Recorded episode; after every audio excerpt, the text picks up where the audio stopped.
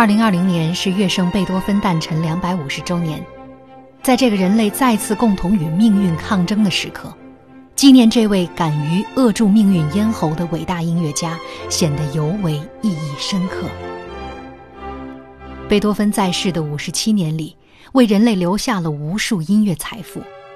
其中他的九部交响曲更是古典音乐史上的巅峰之作。今天节目，我们就来一起聆听贝多芬初到维也纳时，逐渐走向创作成熟期的 C 大调第一交响曲。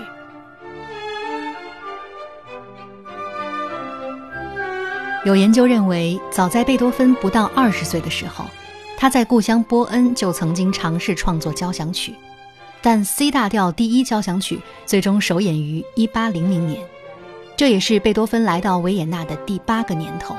很快就要步入而立之年了。而其实，在创作第一交响曲之前，贝多芬已经开始出现了听力退化的症状，他即将直面自己的命运。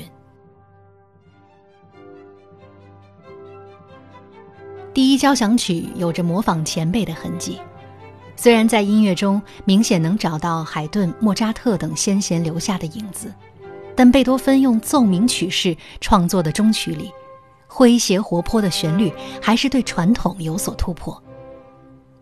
罗曼·罗兰评价这部作品是一部年轻人对着自己梦境微笑的诗篇，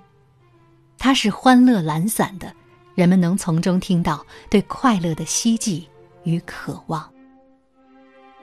接下来，就让我们一起欣赏贝多芬 C 大调第一交响曲的第二乐章。